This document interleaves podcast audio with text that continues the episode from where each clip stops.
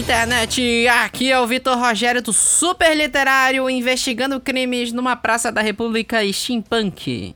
Sim, pessoal, estamos aqui com mais uma entrevista, dessa vez com uma pessoa que é bem conhecida, que ela já participou de vários episódios nossos. Hoje a gente vai conversar com a Gil e o Kari Murakami e a gente vai ter um bate-papo muito legal sobre fantasia, ficção científica, carreira, sobre escrita e sobre mais um milhão de coisas. Espero que vocês gostem e é tudo isso e muito mais depois dos nossos recados de hoje.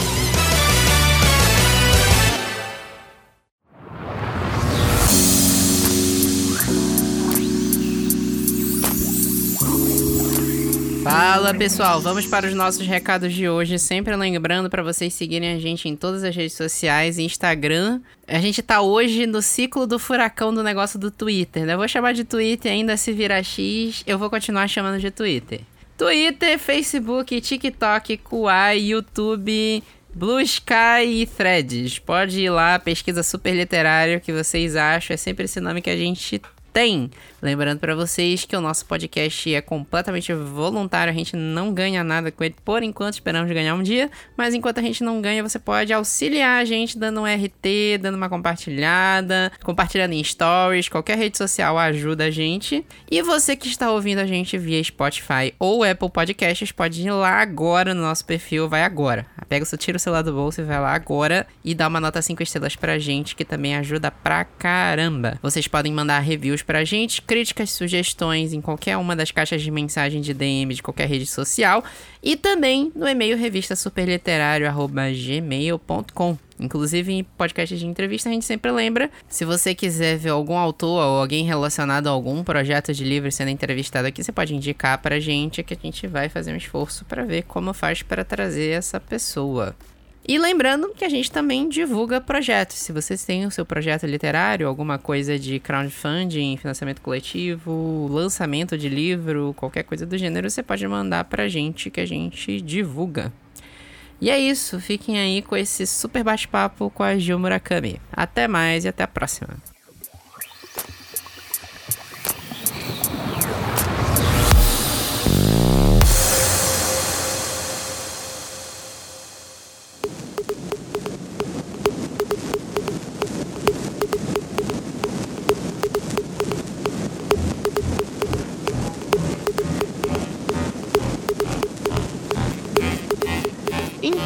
Juliana, Gil e o Kari. É... inclusive, isso, dá pra perguntar sobre isso? Porque tu mudou o teu nome artístico, Mudei. Né? Tenho uma nova identidade. É. Vale, vale essa pergunta? Tu pode falar sobre? É segredo? É, é, um, é um ARG, a gente vai precisar descobrir as dicas nos livros. Não, vocês não vão precisar descobrir as dicas no livro, basta ouvir esse episódio do podcast da Super Literária.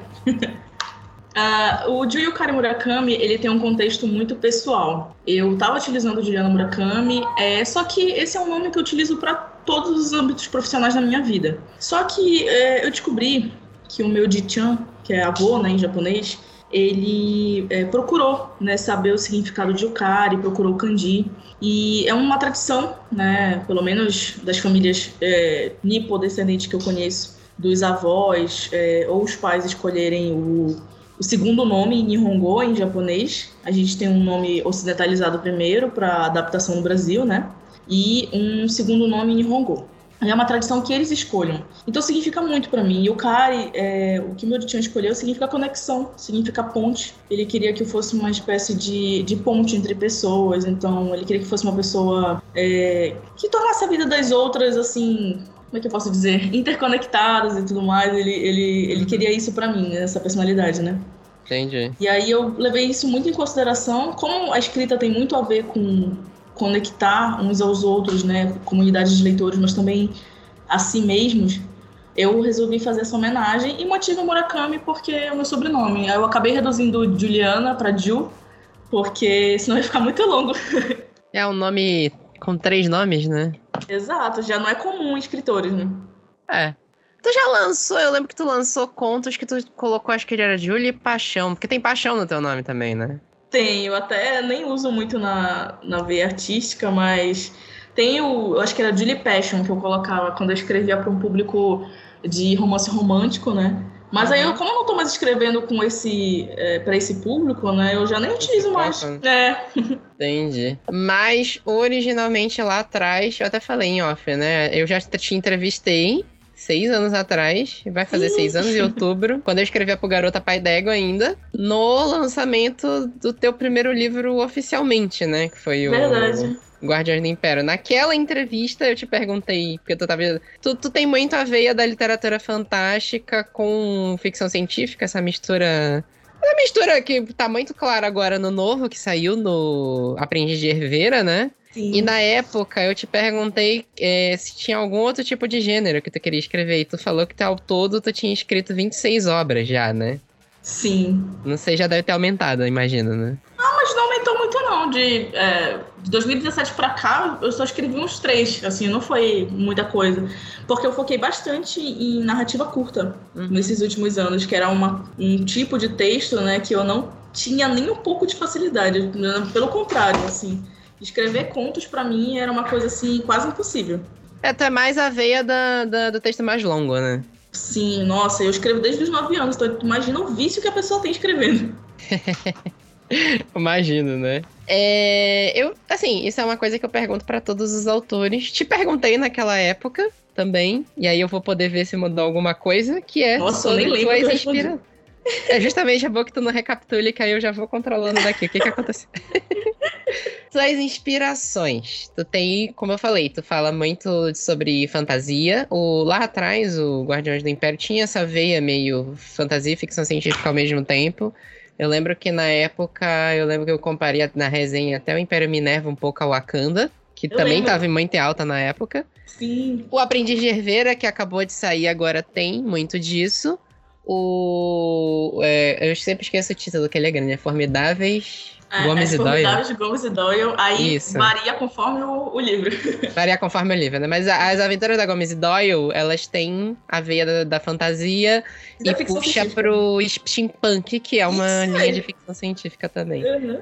E aí, como é que é isso? De onde, como é as tuas inspirações? Como é que tu chegou nessa linha aí de ficção científica e fantasia juntos? Égua, égua, Vitor, isso aí é uma pergunta bem interessante, porque é, eu só me toquei que eu tinha né, esse lado de puxar os dois gêneros juntos mais recentemente. Eu, quando fizeste entrevista comigo, eu também não tinha me tocado lá em 2017.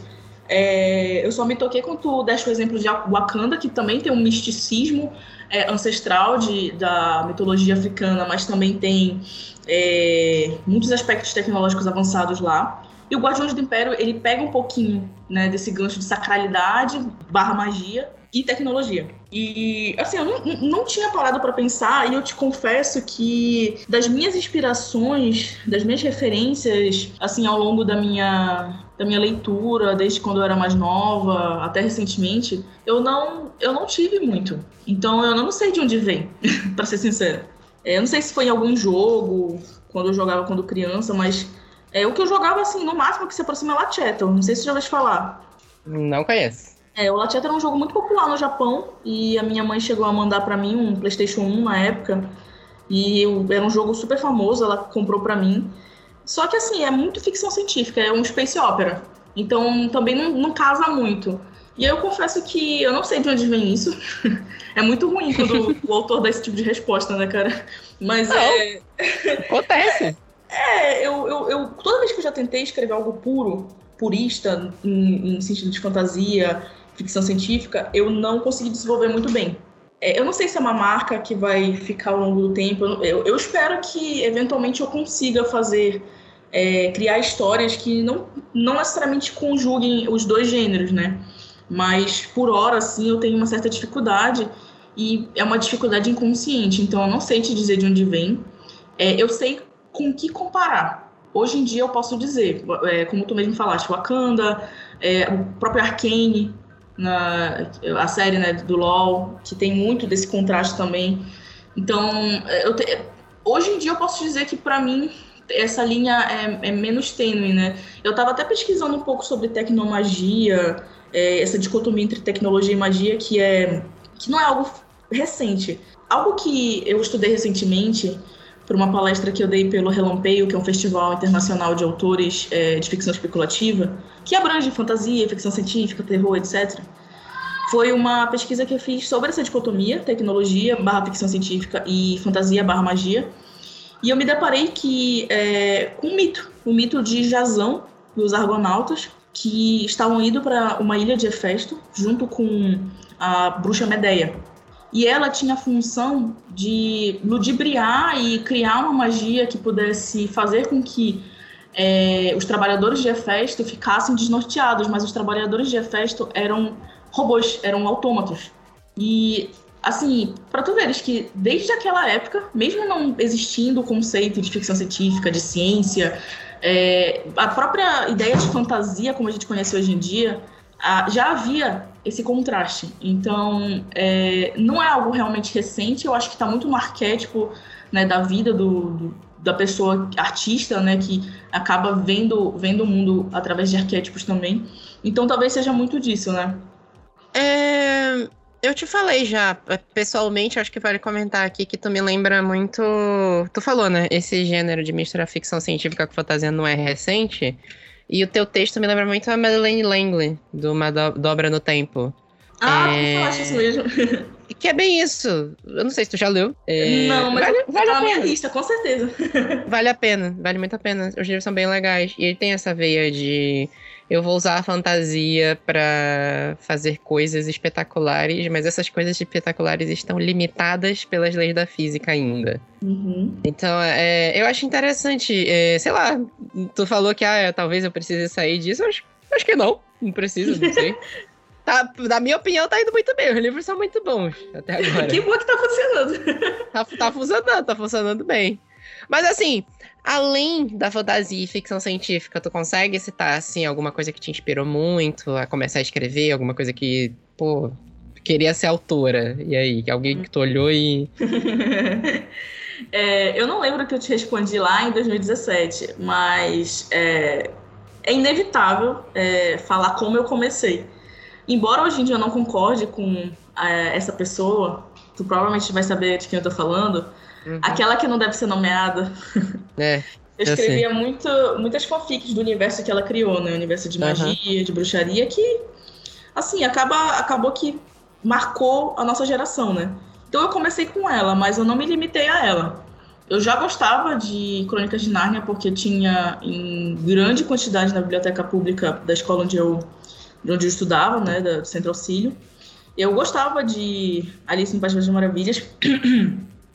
É, sempre me envolvi com narrativa.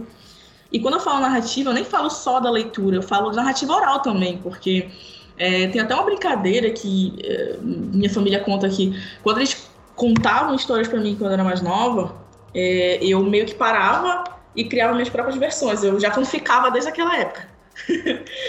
desde, desde criancinha. Então eu sempre gostei muito de narrativa de maneira geral. E aí, hoje em dia, é, em termos de carreira profissional de fato, eu me inspiro muito em é, autores até mais contemporâneos, inclusive brasileiros.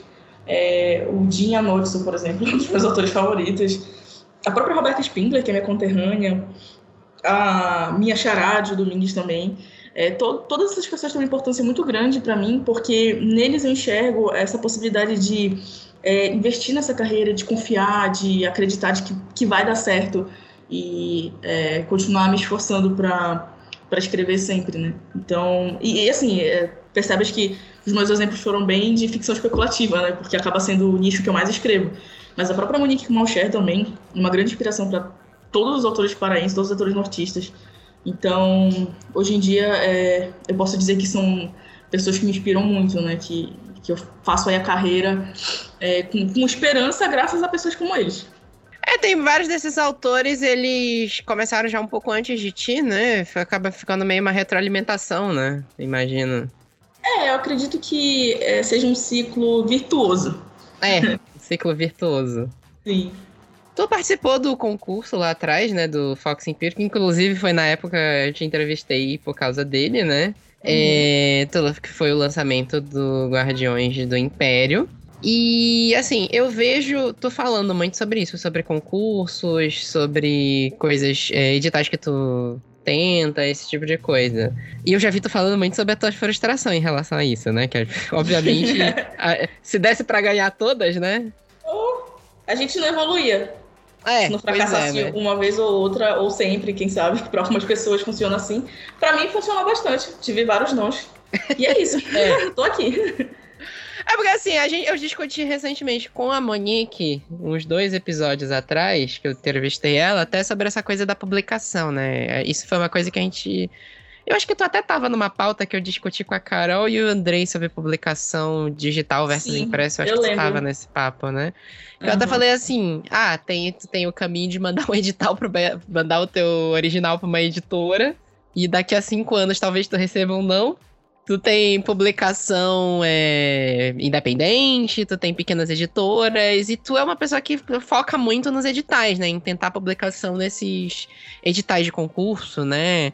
Uhum. É, como é que é essa experiência para ti? Porque, tu, assim, tu te, eu sei que tu já me falou que teve muito, muito não, tu acabou de falar, mas tu já ganhou vários, né? Tu já, tu já ganhou várias, várias, é, vários prêmios desses, né? Várias seleções.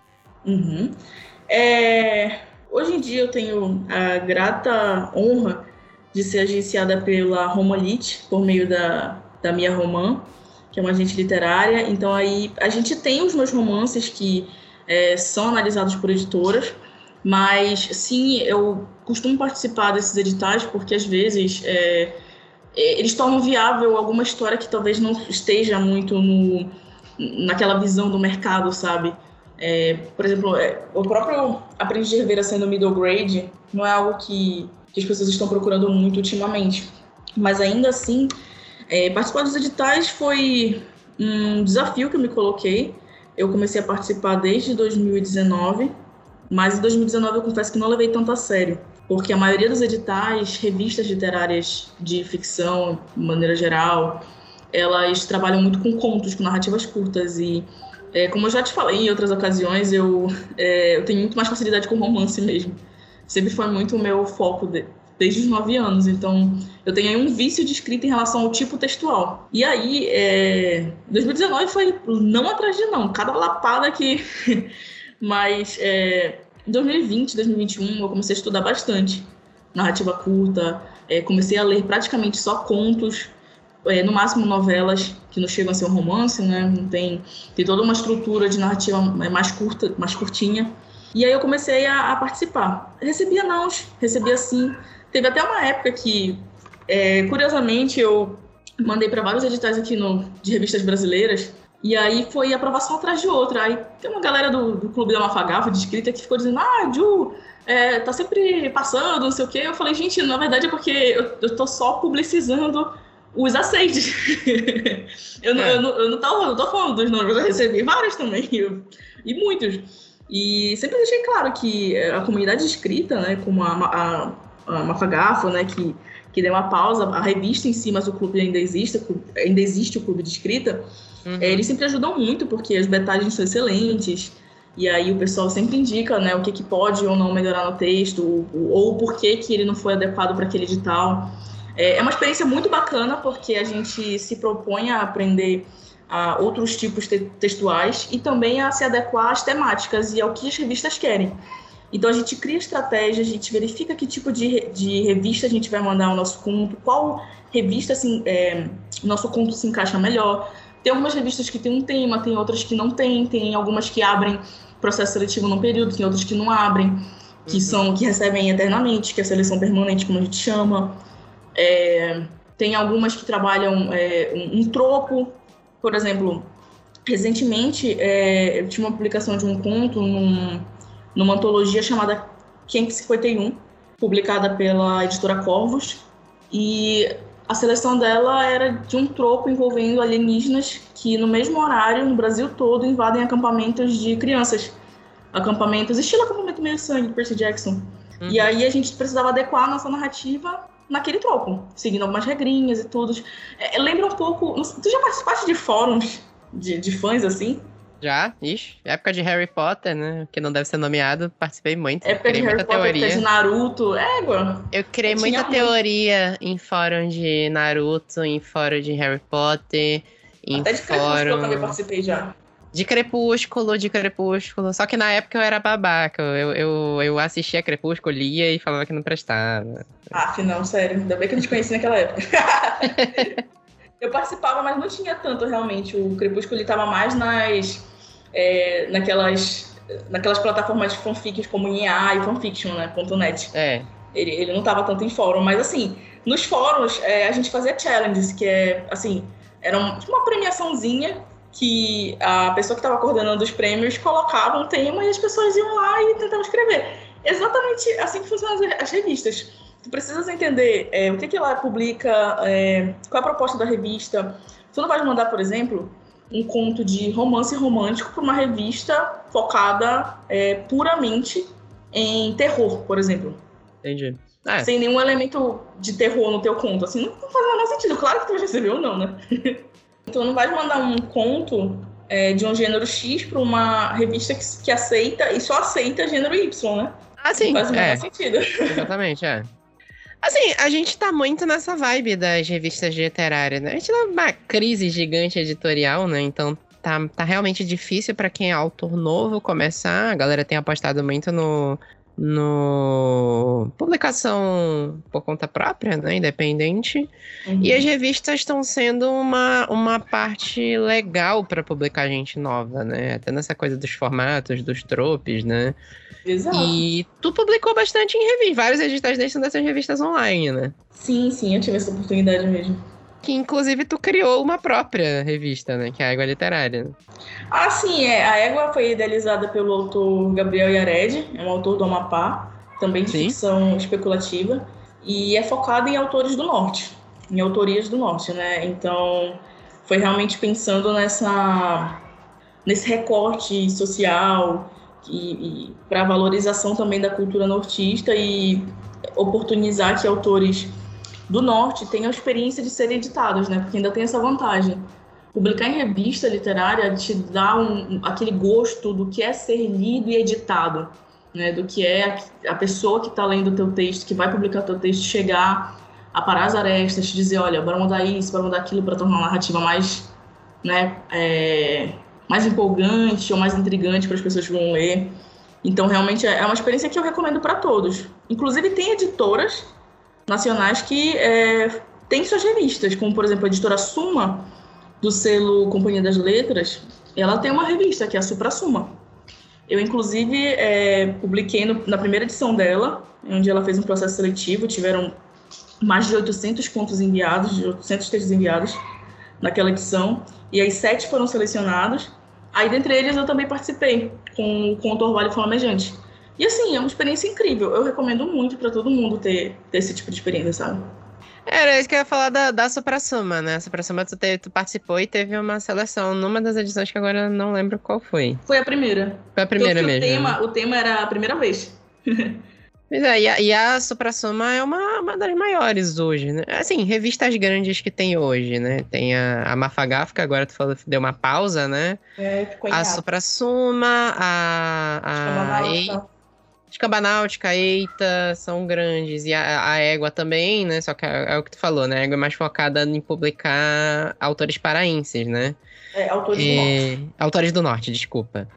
É, até porque também tem essa coisa, né, que eu falei de dificuldade para se publicar autor novo. Se já é difícil de um autor novo chegar e ser publicado, se ele for do norte, duplica é. e triplica o, a dificuldade, né? Exatamente.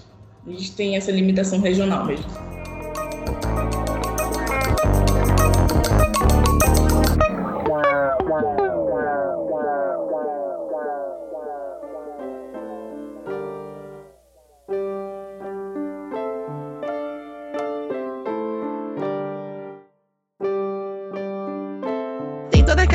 Coisa. Eu conversei com a Monique sobre isso também, né? Aquela coisa de tipo assim.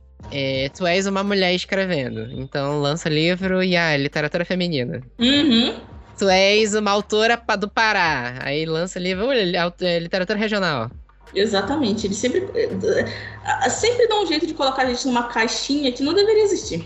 É literatura, é. ponto. Totalmente aquele papo, né? Que autores que vêm do Sudeste e Sul são literatura nacional, né? É, exatamente. No, no, e o resto do Brasil é toda uma literatura regional. Exato. Existe, tem mesmo essa, esse histórico. Pois é. Aí, pra ti, como é experimentar, experienciar, experienciar, eu acho que é o termo melhor isso. Porque tu és uma autora, tu é mulher, tu é do Pará e tu tem toda uma tradição da, do, teu, da, do, do, teu histórico familiar, né? Que é japonês, né? Sim, é.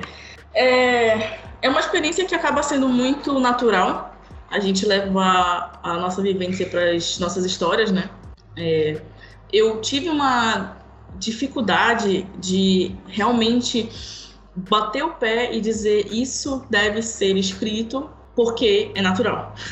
Por que eu estou dizendo isso? Porque normalmente quando eu me apresento, me apresento como escritora nipo-amazônica, as pessoas é, normalmente tendem a separar. Nossa, é Amazônia? Nossa, mas também é Japão? Como assim?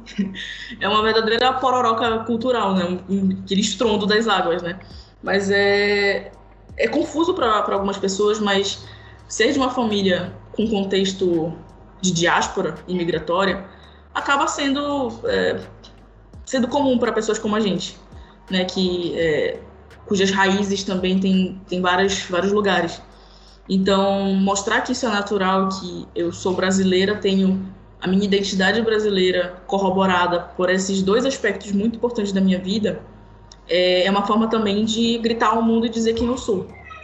Mas não é fácil, porque as pessoas não entendem, as pessoas. É, às vezes, eu já ouvi dizer, por exemplo, que parece ser algo de. Como é que. Qual, qual, o termo que usaram? Nossa. Parece ser algo de militância e tudo mais. E assim. Ah. E se for? Lacração, lacração. lacração e tudo. E assim, gente, é, cada vida é uma vida. Então, você escrever. É, você sendo, por exemplo, do, de um bairro centrista de Belém, vai ser uma experiência diferente de você vivendo é, na periferia da cidade, por exemplo. Então, até mesmo uma mudança de rua, uma mudança de, de cenário nesse sentido mais interno, faz toda a diferença na narrativa. E aí, querer dizer que Nipo Amazônico não poderia existir é algo que me deixa é, bastante curiosa sobre o que a pessoa entende como universal, né? Que talvez a pessoa seja um pouco limitada nesse sentido de entender como universal só o, o famoso eurocentrismo. Né? Então, é, assim, não é uma experiência fácil, porque tem muita gente que não entende, tem muita gente que não, que não valoriza, mas ao mesmo tempo é uma forma também de, de eu me mostrar ao mundo, né? Então, é, a gente tem as nossas dificuldades, mas estamos aqui. Ainda tem um ponto importante que eu estava até conversando com o Alessandro um dia desses, que o Nipo Amazônico ele é tão específico que a gente não tem exatamente uma comunidade de autores. Então, é, utilizar esse termo, eu já conheci, por exemplo, um poeta de Manaus, que ele também, poxa, ele viu o meu perfil no Instagram e disse assim, caramba, então é isso que eu sou, sabe? É uma questão de identificação, de pertencimento, que a gente não tem muito. É, então, trazer isso também é, é, uma forma de, quem sabe, um dia poder construir essa, essa comunidade de, de autores ou de pessoas que se identifiquem com essa dualidade. Eu sei que na cozinha isso já vem acontecendo, na culinária. que é, lá em São Paulo, por exemplo, já me falaram que existe um restaurante chamado Lamenaçu, que mistura é, comida japonesa com, com, elementos da comida paraense nortista. E, poxa, é sobre isso, entende? É muito bacana ver, ver essa, esse contraste que, ao mesmo tempo, é o resultado das nossas histórias, dos nossos contextos de vivência, sabe? É, isso é um negócio interessante que tu até falou, né? De ter uma comunidade nipônica aqui em Belém, né? Belém tem uma comunidade nipônica grande, né? Uhum. E, e é tipo assim, eu fico imaginando, porque a galera não imagina nem que tem cidade, galera que não é daqui, né? Acha que não tem nem cidade direito aqui em Belém, né? Quanto mais uma, uma comunidade nipônica junto. É, perguntaram se tinha Wi-Fi uma vez. Aí eu falei, é. tem internet. Aquela coisa, né? Eu, eu, eu falei isso também na entrevista com a Monique, né? Se eu quiser, eu saio de casa aqui, dirijo 50 quilômetros e não vejo uma floresta. Uma coisa que o Andrei já me falou, que a gente é aquela coisa da selva de pedra que tá encravada no meio da floresta, mas que a gente já não convive com a floresta tem muito tempo, né? Exatamente. E a gente vive esse, esse meio termo aí de ok, a gente tá no meio da floresta amazônica, a gente tem coisas que fazem parte de um bioma amazônico, das chuvas, é, animais típicos daqui, e frutas e alimentação, esse tipo de coisa, mas ao mesmo tempo a floresta não tá no nosso dia a dia. Exato, exatamente. E É interessante também essa coisa que tu falou do. Até a nossa alimentação, né? Tem esse fusion com o japonês e o paraense, né? Uhum. É, é uma coisa, isso é uma coisa que tá muito na moda de falar, né? Do fusion, de juntar coisas, né? Sim. E meio que, de certa forma, é meio o gênero que tu começou com o Aprendiz de Herveira, né? Que tu intitulou. Eu não sei se tu intitulou. Tu, eu sei que isso já existe de antes, né? Eu li no, no, no, no resumo lá do, do livro. Eu sei que já existe esse gênero do amazofuturismo, né? Sim. E tu resolveu se jogar nele de cabeça. Com certeza. Como é que foi isso? O amazofuturismo, ele, ele acaba sendo criado aqui no Brasil por pessoas que não moram na Amazônia, começa por aí. é. E por pessoas brancas, focando em pessoas indígenas no passado. E aí, o que, que eu quero dizer com isso? É um pouco preocupante, porque, veja, é, pessoas indígenas ainda existem. eu sei que isso parece óbvio e ridículo quando eu falo em voz alta. Para mim é. Só que às vezes a gente precisa explicar isso. E outra, povos indígenas existiram e existem e resistem no Brasil inteiro. E não só no Brasil, na América Latina como um todo.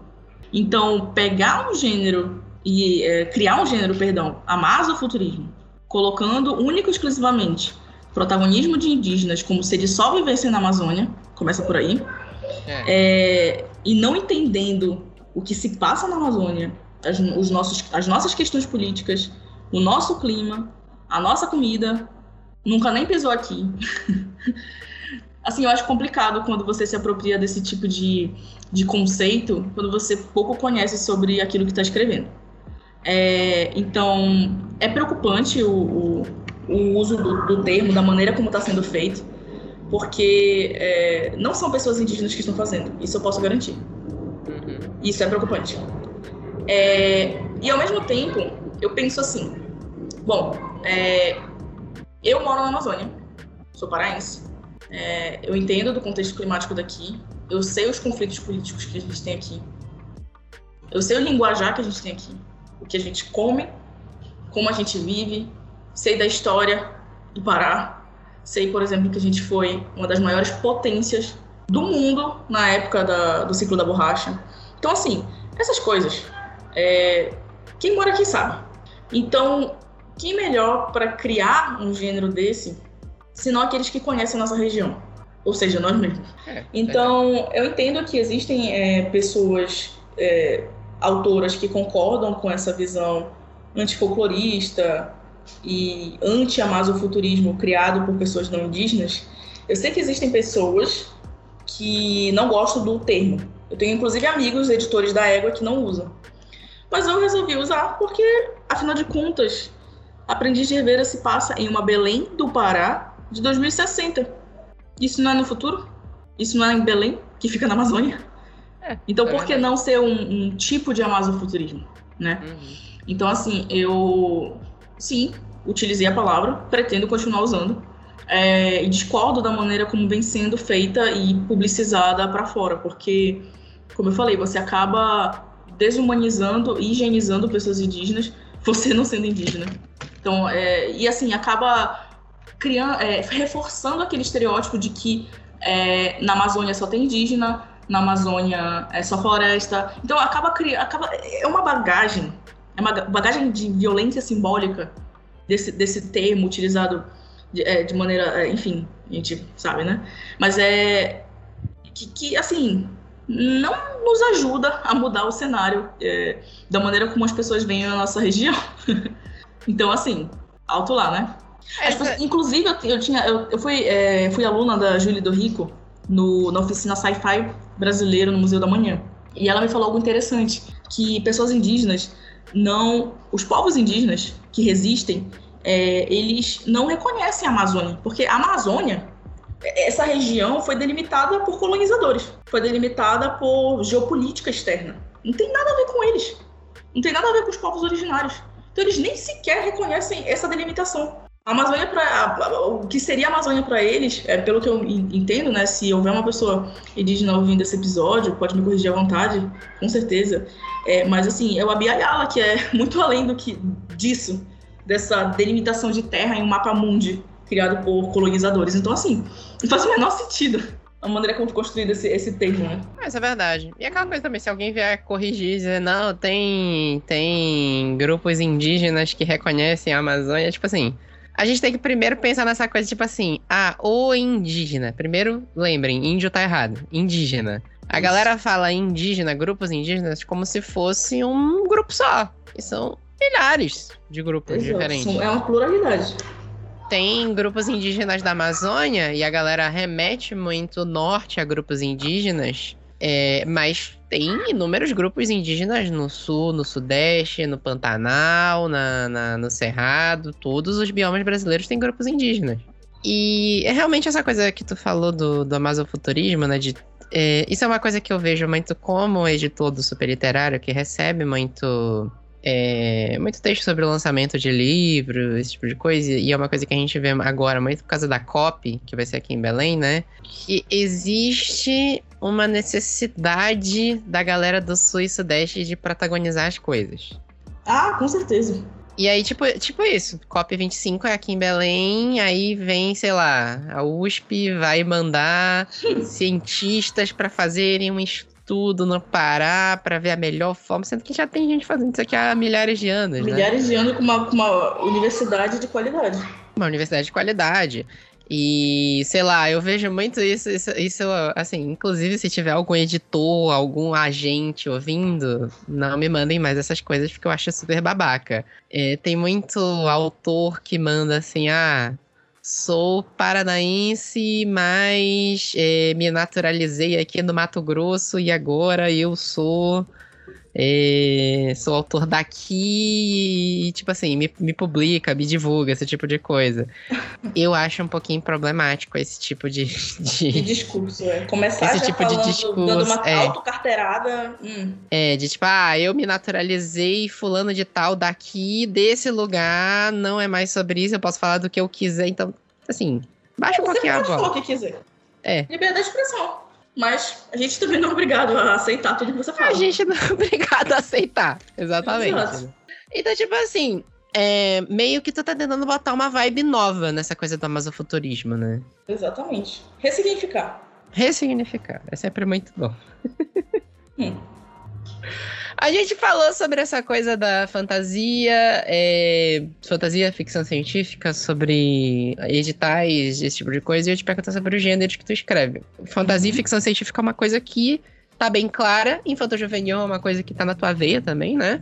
Uhum. É, só que tu já me falou que já escreveu uma porrada de coisas, né? É, Sim. E eu sei que tu já escreveu romance, como tu falou no início, romances românticos, né? Que uhum. tipo de gêneros, assim, além de ficção científica e fantasia, tu já escreveu? É, eu já escrevi. Que tu curte, assim. Ah, eu já. Poemas geralmente são muito mais pessoais. Uhum. Ou é, é uma vibe que eu, sei lá, tava lendo mitologia, sobre mitologia grega, e quis escrever num eu lírico de algum herói, ou algum semideus, ou algum deus. Então eu gostava bastante de fazer isso, como se fossem epopeias. Obviamente não chega nem aos pés disso, né? Mas eu é. gostava bastante de fazer. É... Gênero, vamos ver. É, seria mais isso. Romance romântico, é, eu realmente dei uma pausa, é, porque não vejo inspiração mesmo. Assim, uhum. eu tendo um pouco mais de dificuldade. É, tem um aí que eu tô escrevendo, mas acaba que ele tem um soft fantasy, que é um, aquelas fantasias assim do dia a dia, mais slice of life. Meio Sky High, sabe? Uhum. O foco não é nem o poder em si dos é, estudantes do Sky High, mas do come of age, né? E também da, de, de pertencimento. Então tem outras coisas do, no, no texto, além da fantasia. A fantasia não é o foco, né? E mais recente, eu acabo puxando um pouco para fantasia para tudo, né? Por exemplo, eu já ia uhum. comentar sobre Gomes e Doyle. Que é um pouco que é, tem fantasia e tem steampunk. É, não, mas tem romance. Na verdade, e tem romance. Encaixa, ele se encaixa num, num gênero é, que foi é criado pela Novelera, né, que é a editora que publica em formato folhetim, uhum. é, que é o romantasia. É um romance é, com fantasia, ou seja, o foco é no romance, mas existe um plano de fundo da fantasia, da, é, da tecnomagia, se for o caso, e aí ele, ele acaba seguindo por essas trilhas. Então, seria mais isso. Assim, terror eu escrevo quando me convidam, mas assim. é, tu já escreveu terror convidada, né? É, eu não escrevo por livre espontânea vontade. aí mesmo assim tu puxa um pouquinho ainda pra, pra sardinha pro teu, pro teu gênero aí, né? É, acaba sendo meio ficção especulativa ainda. Eu tenho então... algum, algumas ideias, eu tô rascunhando também é, histórias é, ilustradas que tem um pouco mais uma uma aparência de fábula. Tenho também ideias de romances mais realistas, né? Romance não no sentido romântico, mas de drama familiar, que envolve uhum. efeitos da imigração é, japonesa no, no Brasil e Tomé-Açu. Então, tem alguns gêneros que eu, eu escrevo, mas ainda não publico. Eu ia falar que o próprio Gomes e Doyle tem o mistério também, né? Ele é ah, é muito é. inspirado em Sherlock Holmes, né? A estética é muito inspirada em Sherlock Holmes, mas eu acho que ele tem uma pegada mais Agatha Christie é, e até mesmo Scooby duas vezes, porque eu coloco um pouco de comédia. O, o foco não é mistério, esse, esse é o ponto, assim. No, no, o é. primeiro, então, tu acho que, acho que a, a pessoa já mata no, nas primeiras páginas. Eu não, eu não recomendo, eu não recomendo é, Gomes e Doyle pra quem quer só saber de mistério. Assim, eu recomendo pra quem ah, quer um, um, bom romance, um romance é, é, gostosinho de ler, uma estética Belle Époque em Belém, conhecer um pouco a nossa cidade em 1912, conhecer o gênero steampunk, mas assim, mistério por mistério, honestamente, não recomendo. é sério. Meu Deus. Não, não foi. Não, mas, mas tem. É, eu, até, eu citei o Sherlock Holmes porque a, a Gomes e a Doyle me lembram muito ah, a dinâmica. Eu sou super, super, super shipper do John Locke. É por causa disso é. que eu. É, e assim, o Holmes eu tentei encaixar um nome que fosse parecido foneticamente, por isso que é Gomes. Uhum. É, faz todo sentido, de fato. é. Tu falou também sobre o próprio Gomes Doyle, né? Conhecer um pouco a, a Belém da Belle Époque, né? Uhum. E como é o teu processo de pesquisa para teus livros? Que eu sei que é uma coisa que é uma coisa que tu gasta um tempinho né, nisso. É, é principalmente quando eu é, vou analisar contextos históricos, Geralmente eu leio artigos, é, eu visito os locais, é, museus também aqui em Belém, é, recortes de jornais da época, por exemplo, eu achei é, algumas divulgações do Cine Olímpia, que foi o primeiro cinema brasileiro, inaugurado em 1912.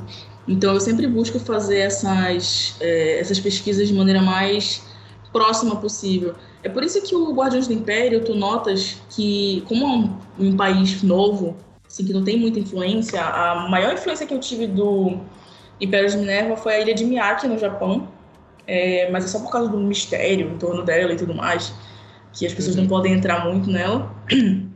Mas é, tu, tu vês que é uma, é uma coisa assim um pouco diferente, porque quando a gente faz a pesquisa histórica para escrever os nossos, os nossos livros, a gente acaba detalhando alguns, alguns aspectos, né? trazendo alguns detalhes para a história. É, tem o Orvalho Flamejante, o conto que eu escrevi para Supra, Sumo, que ele se passa logo depois da. durante a Segunda Guerra, na verdade, mundial. E aí tinham é, expressões, é, tipos de objetos dentro da casa que, na primeira versão, por exemplo, não estavam coincidindo com a época. Eu nem lembro o que, que era, mas foi um termo que eu utilizei lá, e aí depois eu vi que isso não existia naquela época, eu cortei não é como se o autor de ficção especulativa, que é especulativa, né, fosse é, ter a necessidade de é, ser tão fiel assim a tudo.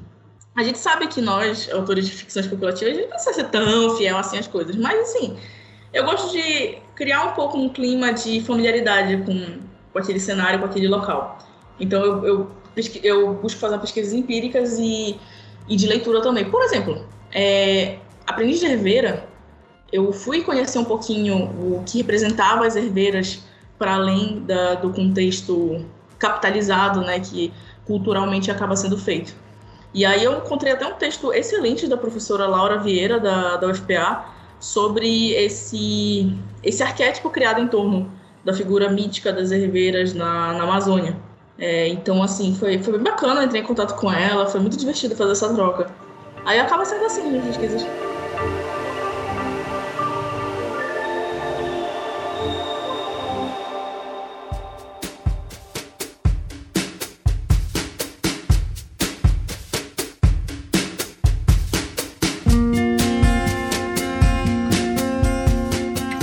Te perguntar também sobre. Esse é um negócio que eu adoro perguntar para autor, porque eu sofro com isso, não necessariamente. Eu te falei, tu sabe que eu escrevo, né? Uhum. Mas eu uhum. sofro com isso na vida, não só para texto. Que é aquela coisa do. Tu é a pessoa que tá sempre com o texto pronto, tu sabe quando o texto tá pronto, ou tu simplesmente para de escrever. Tu fala assim, não, chega. Olha, eu não sei o que eu tinha respondido naquela época, não sei nem se tu fizesse. Não, essa, essa, eu não perguntei, não. Ah, isso, tá. isso, é porque eu gosto de perguntar pros autores mesmo. Ah, tá. É, antigamente eu tinha um perfil muito mais. Tu sabes a divisão que o George Martin faz com autores, né? Jardineiro e arquiteto? Sim. Uhum, sim. Então, eu tinha uma postura muito mais jardineira, que jogava as ideias, ia construindo, e quando sentia que já deu, já deu. Aí depois ia para revisão. É, hoje em dia, devido ao meu contexto mesmo de vida, eu sou advogada também, então, assim, toma muito tempo a nossa, a nossa profissão, né? Eu também, a gente acaba assumindo outras responsabilidades quando a gente já chega na fase adulta e tudo mais é, eu acabo tendo um perfil um pouco mais arquiteto. Então eu só, só começo a escrever uma história quando eu já sei minimamente o final. Quando eu já sei o final, na verdade, e pelo menos os cinco primeiros capítulos, porque o Mind Point, que é aquele, aquela parte do meio da história, é o que mais me, me deixa. é o que mais me trava. E aí eu preciso, pelo menos, ter uns cinco capítulos aí escaletados, uma técnica que se utiliza em roteiro, para resumir as cenas e tudo. Então, resumir cada capítulo e ter um, mínimo de um final. Ele pode mudar ao longo do texto, ok, o final sou mais flexível, mas pelo menos no começo não. Tem que ter alguma coisa pronta do começo para poder seguir o barco. É, às vezes, inclusive, uma coisa que eu faço para me ajudar é até porque, por exemplo, às vezes tem semanas no escritório que eu não consigo pegar em nada para escrever. É, que é, urgências acontecem, prazos acontecem. Aí o que, que eu faço? É, termina um capítulo e eu deixo um resuminho do que vai acontecer no próximo. Porque eu já tô naquele, naquele afã de escrever, né? ah, quer saber? Vou, vou, dar uma, vou falar pra Juliana do futuro, pra Ju do futuro, que isso aqui funciona desse jeito. Mas se não funcionar, ela que decide, entendeu? Mas tem alguma coisinha pronta, só pra tentar restabelecer aí a conexão. Que para voltar pra inércia, né? Ou melhor, sair da inércia e depois voltar é complicado. É, processo criativo é essa coisa, né? Uhum.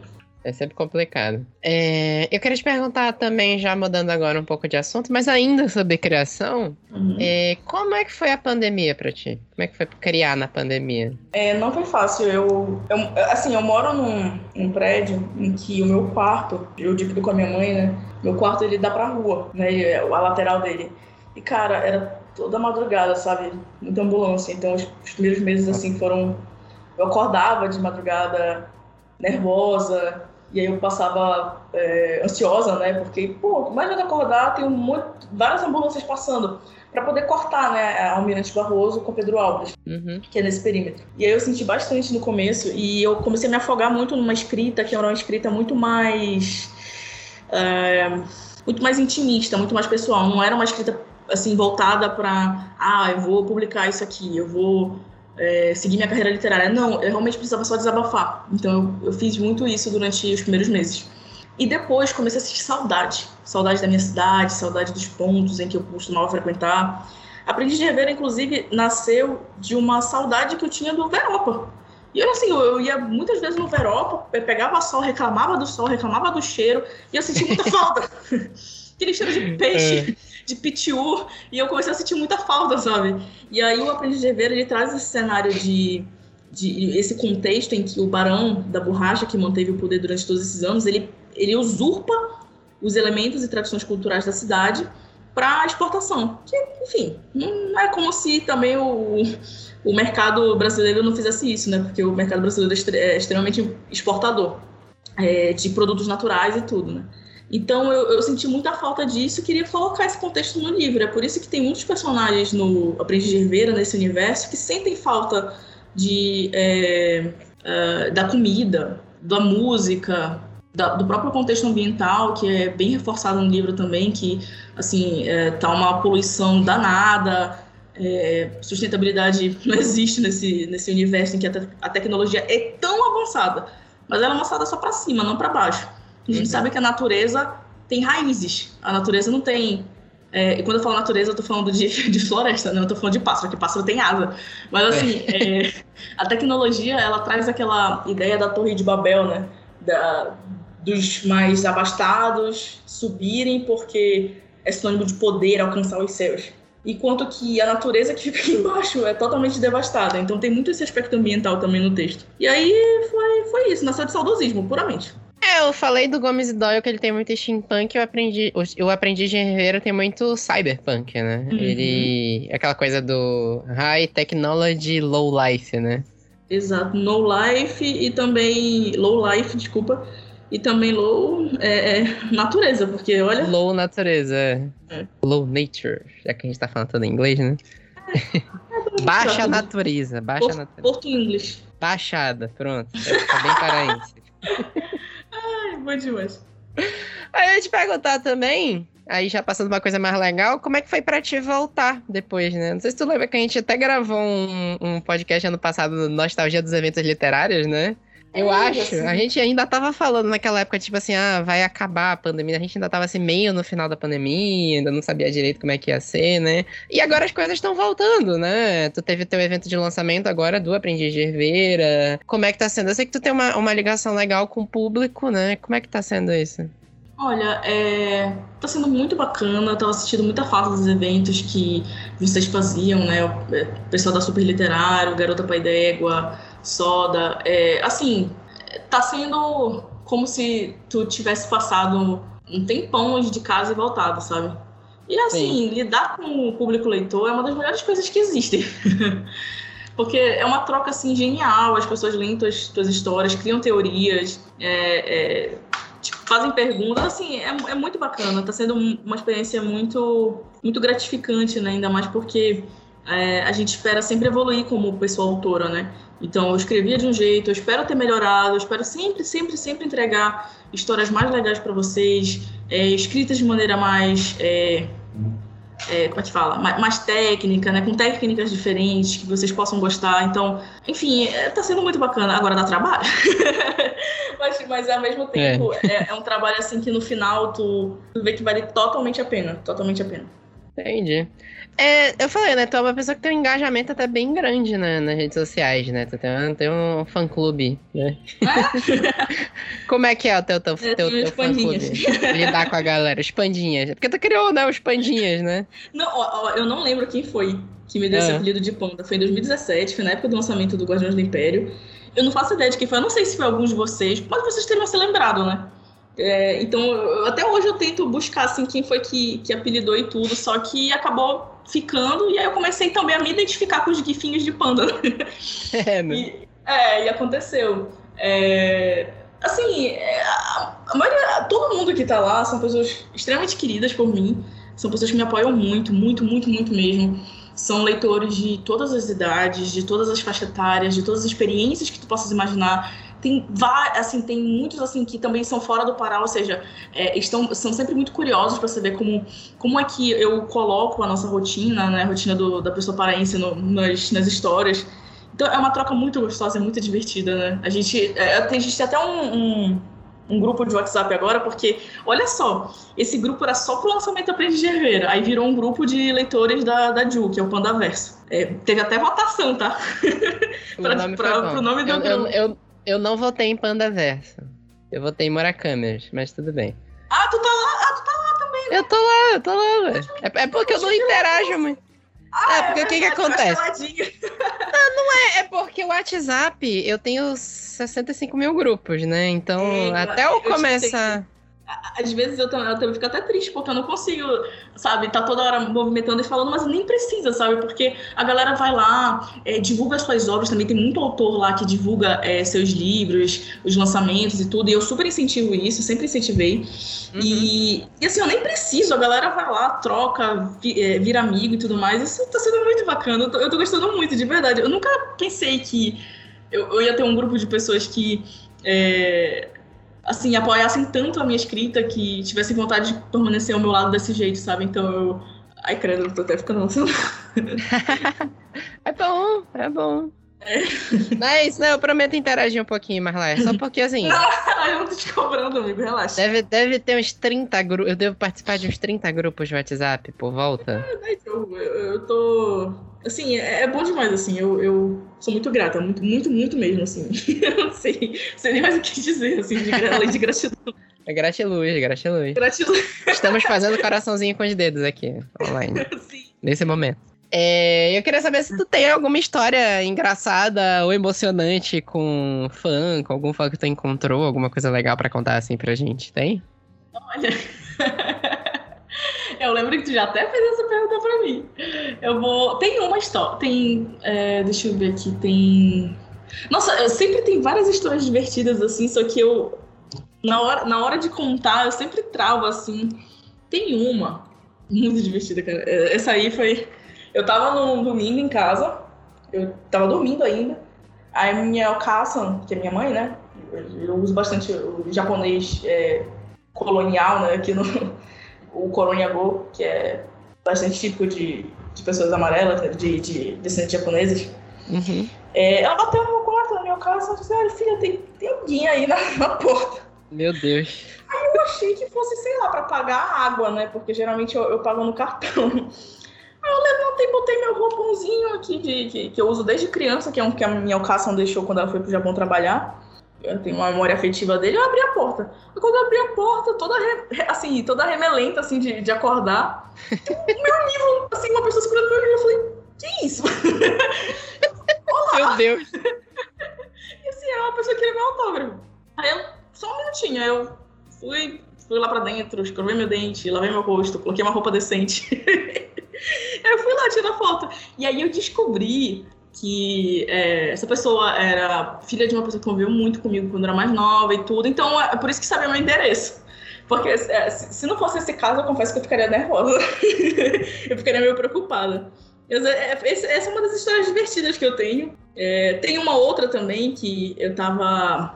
Eu, eu tava jogando Gartic né, na época da pandemia com um grupo de, de amigos, inclusive o Rod também, meu namorado, ele tava jogando com a gente.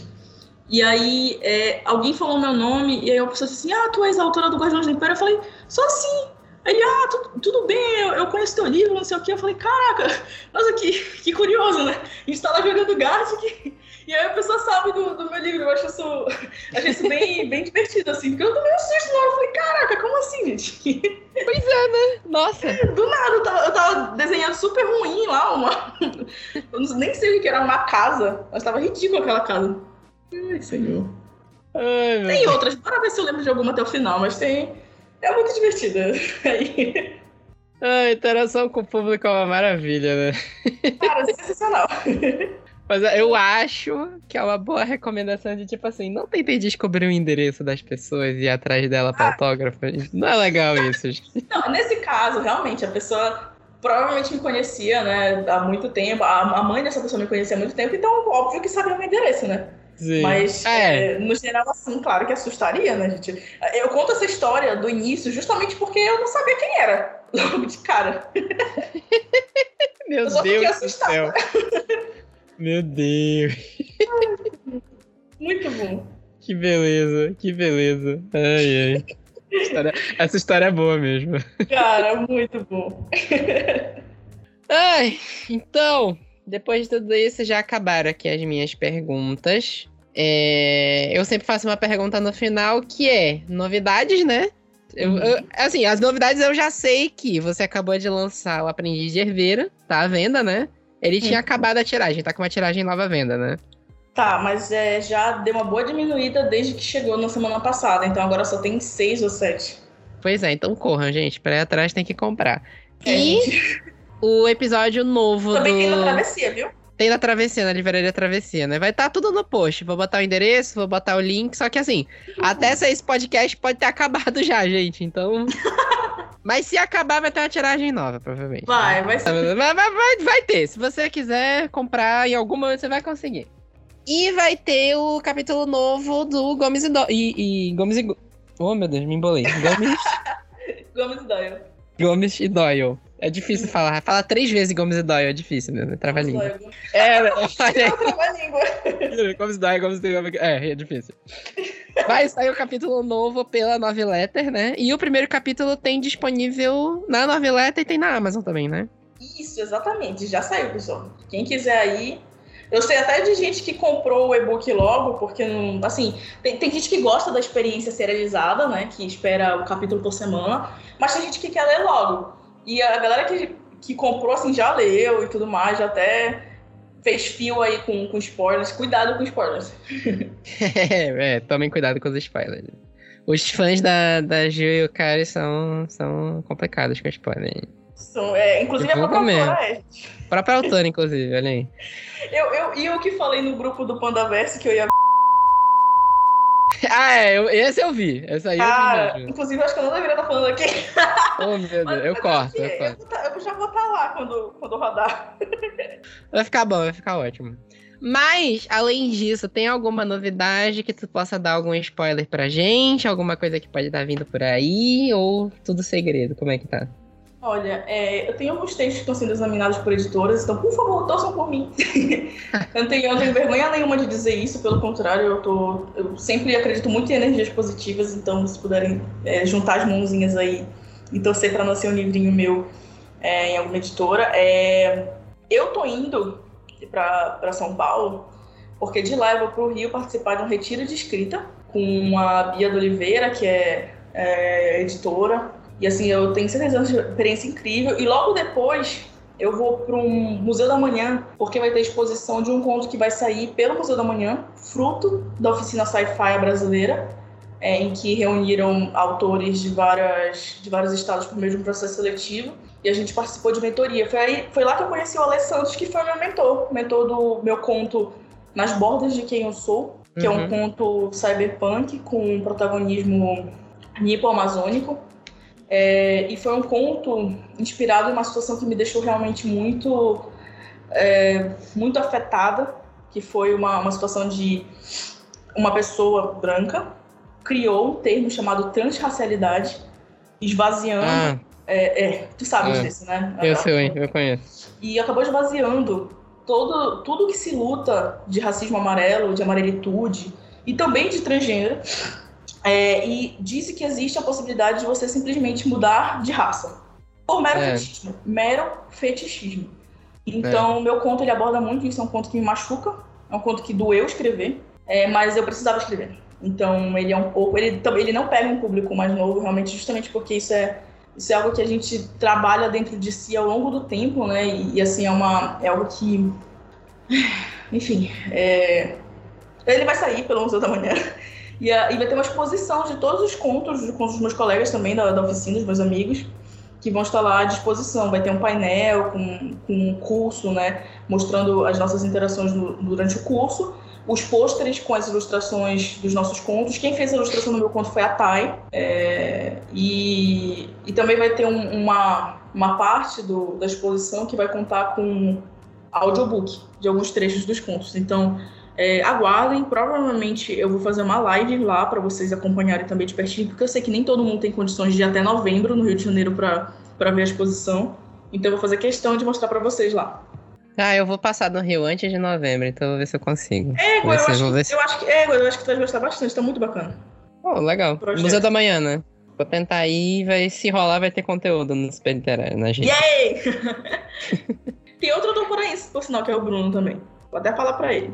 Ah, legal. Avisa ele, marca ele, indica que a gente divulga também. E é isso, fica aí o espaço para ti agora, para te falar de redes sociais, onde a galera pode te achar, o que, que a galera pode ir atrás de ti nas redes, podem te encher o saco pedindo continuação, como é que... Amo, amo, façam isso, por favor, porque isso é muito bom para as editoras. É, ah, é verdade. É, exatamente, olha, é, as formidáveis Gomes e Doyle em Palácio de Memória só foi possível graças ao pedido dos fãs de Gomes e Doyle. É, vocês podem me achar em praticamente todas as redes sociais. Instagram é o Ju e o Kari Murakami, desse mesmo jeito que me escreve meu nome. No TikTok é a mesma coisa, Ju e o Kari Murakami. No Twitter, que é diferente porque eles não deixam de colocar nome grande de usuário, então é Murakami underline Ju. É, e vocês também podem é, pesquisar o meu site, lá tem um espaço muito, muito fofinho para os meus leitores, que é o Chalé da Panda. E nesse espaço eu sempre coloco é, cartinhas é, destacando o anonimato, né, para quem quiser. Cartinhas, fanarts, que eu amo, amo, amo, amo de coração fanart. É, inclusive, recebe, ganhei uma no dia do lançamento de Aprendiz de Herveira, fiquei super emocionada, que foi a, a Roberta que, que, que desenhou, a, a, minha protagonista Irina. Em breve vai estar no site também. E lá tem todos os meus contos, os é, brasileiros, publicados em revistas brasileiras, É, o, o, japonês também, que foi publicado pela Rikazine, que é o What the, the Sea Made Me, Me Leave Behind. É, tem o Pelas Mãos de Batian, que foi publicado pela Eita Magazine na, na, nos Estados Unidos. Enfim, tem vários, vários links lá que vocês podem acessar. E é isso. Podem, podem te perguntar coisas, podem falar teorias, chips dos livros, à vontade, uh, né? Eu amo tudo isso.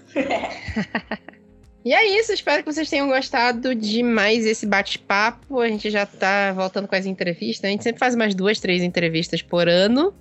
E é isso, até mais até daqui a... Eu não sei como é que tá a minha programação para quando esse episódio sair, porque a gente vai dar uma acelerada, que a gente perdeu uns finais de semanas aí, aí para não, não atrapalhar o cronograma do ano, a gente vai lançar alguns episódios semanais. Então, provavelmente o próximo ou vai ser em 15 dias, ou, em, ou semana que vem. Então vão acompanhando a gente no Twitter que vocês sabem. Até daqui a 15 dias ou até daqui a uma semana. Até mais. E até tchau, a próxima. Tchau.